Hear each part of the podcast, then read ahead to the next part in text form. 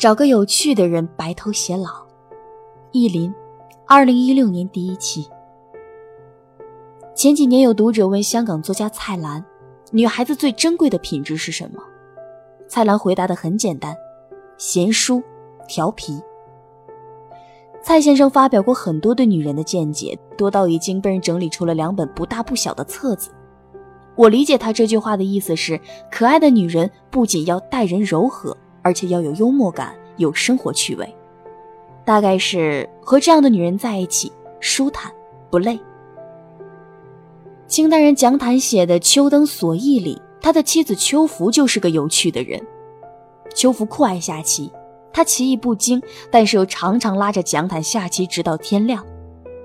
有一次，他把下注用的钱都输了，蒋坦笑他赢不了，秋芙不服气，赌上自己佩戴的玉虎。结果这局眼看又要输，他便耍赖使唤怀里的小狗爬到棋盘上搅局，江坦拿他没办法，而这也成为江坦后来枯槁暮年的亮色回忆之一。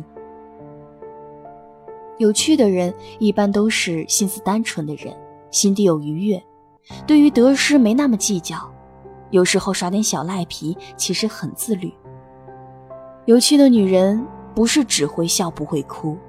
他们哭点很低，笑点也很低，因此很好哄，也很喜欢哄别人。林语堂曾说，《浮生六记》里沈复的妻子芸娘是中国文学史上最可爱的女人。她的不俗之处在于，即便是夫家没有给她提供足够好的物质生活，她也能够把琐碎的生活过得快乐无比，一蔬一饭都能自得其乐。群居的时候不哀怨命运。孑然自处的时候，随顺喜乐。无论被这个时代怎样对待，都可以找到平凡的乐趣。沈复生于清乾隆时期，正值太平盛世。他虽出身于小康之家，但是因为没有功名，和芸娘结婚后，同父母处的又不是很融洽，于是经济上过得凄凄惨惨，经常要依靠亲友的接济生活。芸娘性格柔和，相貌秀丽，喜欢穿素净的衣服，擅长绣工。布鞋做的尤其好，家里缺钱缺酒，或者要报答别人恩情的时候，他就拿出自己的手工出去卖，或者作为报答回馈给别人。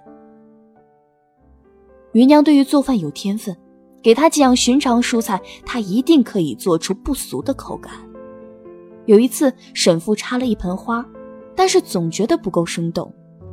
芸娘看到苦恼，于是找来小蝴蝶和些许小昆虫，用细细的丝线缠绕在花木的茎秆上。这神来一笔，见者无不称赞沈家的盆景有奇思妙想。芸娘守规矩，但不假正经，侍奉公婆是本分，外面的世界她也很好奇。有一年，她想去看庙会，可是碍于是女子，于是和夫君稍微一商量，瞒着婆婆。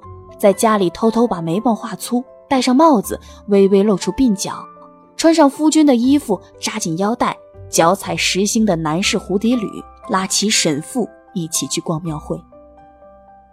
有趣的女人是捕手，敏捷地捕捉着生活中的美。芸娘自然是个有趣的姑娘，她的能力在于她可以把最琐碎乃至最落魄的生活过得生机盎然，尽管生活对她严厉。他依然勤快地捕捉着美好，这是中国古代诗人讲的“趣”。这个“趣”是宠辱不惊，是不以物喜，不以己悲，是虽在陋巷，人不堪其忧，亦不改其乐。和这样的人在一起，不会害怕，每天醒来都像是新的，因为他们对于生活的热爱充沛了生命，就像是红酒注入了高脚杯。像是三毛一样，住在撒哈拉也可以把生活过得很好玩。于是我想，有这样的人为伴，就算是身处黄沙漫天的沙漠，也不会觉得闷。就找个有趣的人白头偕老，然后把日子经营得红红火火。